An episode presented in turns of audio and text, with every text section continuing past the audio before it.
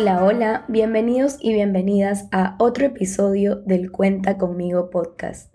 Yo soy Ivana, su host, y el día de hoy vamos a estar hablando de un tema que les llamó muchísimo la atención, fue uno de los temas más votados en la encuesta, y se trata nada más y nada menos que de los 10 hábitos que tienen los millonarios. Una vez hicieron un estudio donde entrevistaron a muchísimos millonarios, entre esos Warren Buffett, Jeff Bezos, Elon Musk. Entonces hicieron una lista de los 10 hábitos que coincidían, que se repetían entre todos los entrevistados. Y son cosas que por más pequeñas que sean, sí empiezan a hacer una diferencia en tu vida financiera. El primer hábito es pagar todas tus deudas a una edad temprana.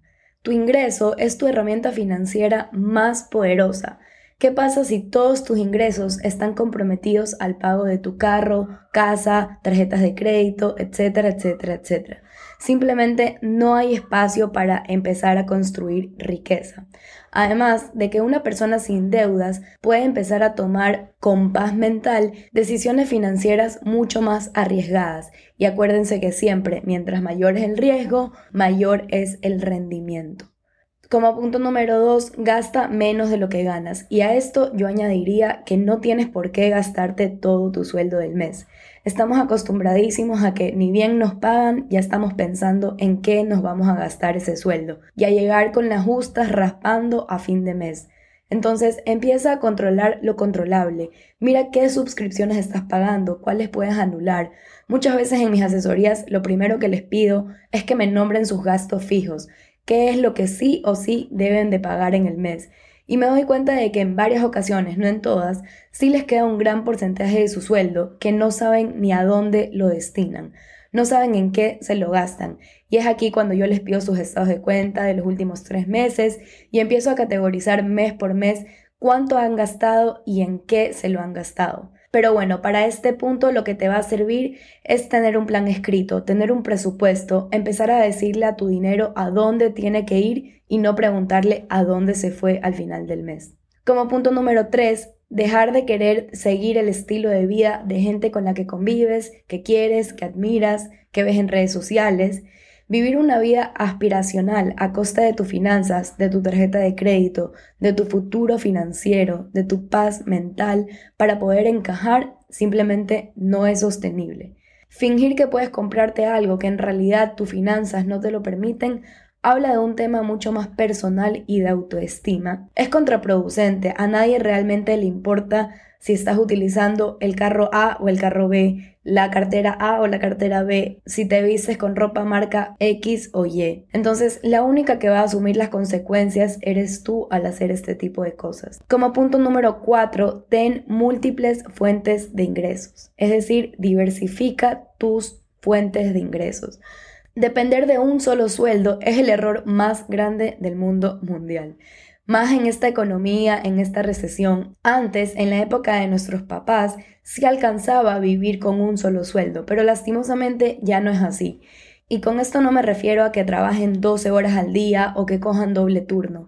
Hay que ser lo suficientemente inteligentes y lo suficientemente eficientes para hacer más dinero en menos tiempo. Por ejemplo, invertir es una forma de diversificar tus ingresos y no requiere ni de tu tiempo ni de tu presencia. Y eso me lleva al siguiente punto. Número 5. Ahorra e invierte mensualmente mínimo la mitad del dinero que ganas. Acuérdense que estos son los hábitos de los millonarios.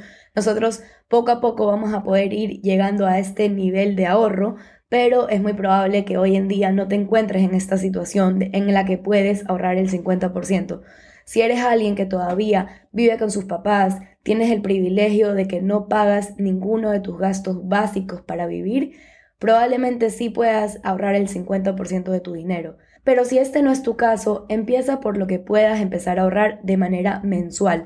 Lo importante es empezar a crear este hábito de que vas a aportar a tu ahorro, a tu inversión, un porcentaje mensual de lo que te ingresa.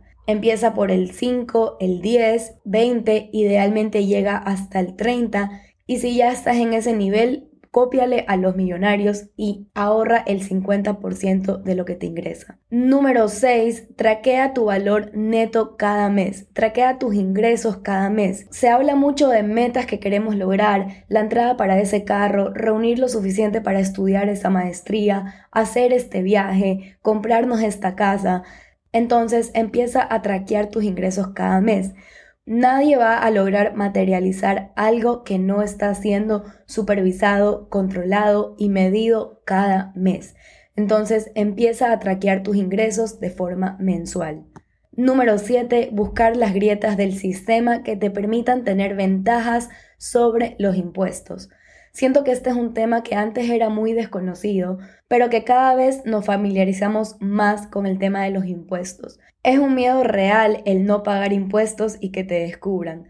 Cuando estás empezando, probablemente seas RIMPE emprendedor, RIMPE negocio popular, y esto simplemente es una tasa semestral que se paga al SRI. Pero a medida que vas creciendo, la cantidad que pagas en impuestos va aumentando en relación a tu crecimiento y tienes que ir viendo la forma de cómo pagar menos impuestos. Por ejemplo, los rendimientos de una inversión de persona natural están exentos de impuesto a la renta. Es decir, si tú como persona natural inviertes, esos rendimientos que genera tu inversión no generan impuestos.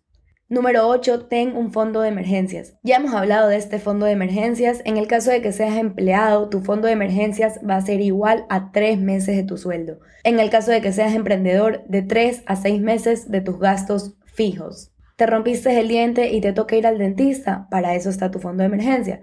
Se te desinfló la llanta de tu carro y te toca cambiar todas las llantas, para eso está el fondo de emergencia. Te cayó una enfermedad catastrófica en la que tienes que cubrir el deducible de tu seguro médico. Para eso está el fondo de emergencias. Entonces ya saben, tu fondo de emergencias es el primer monto que debes de empezar a ahorrar. Número 9. Comprar y mantener, no importa lo que esté pasando en el mercado. Y esto se refiere a la bolsa, básicamente no entrar en pánico. Cuando todo se esté yendo al carajo, cuando todo esté en rojo, el primer gran impulso innato de los no millonarios es lo poquito que invertí lo voy a perder. Entonces salen corriendo con su dinero y eso es un rotundo no.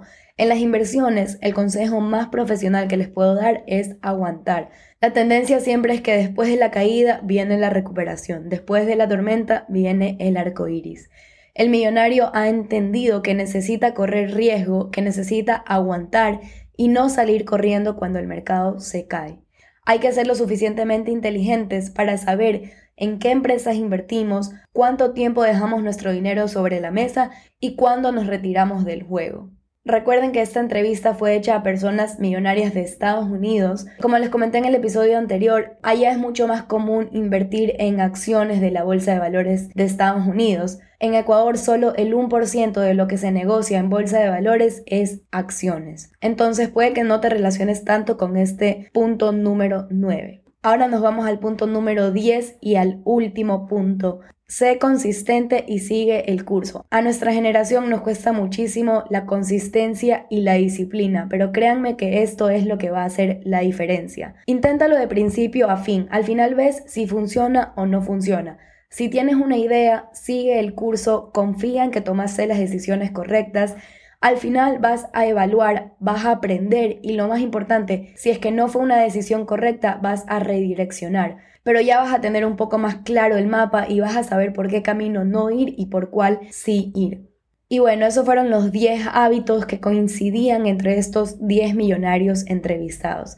Espero que esta información te haya sido útil y te ayude a tener una mejor relación con tus finanzas. Si llegaste hasta aquí, quiero que me dejes en mi último post el emoji de la carita que tiene los ojos con signo de dólar y la lengua que es un billete porque justamente en este episodio hablamos de los 10 hábitos de millonarios. Eso es todo por hoy, gracias por escucharme, nos vemos, chao.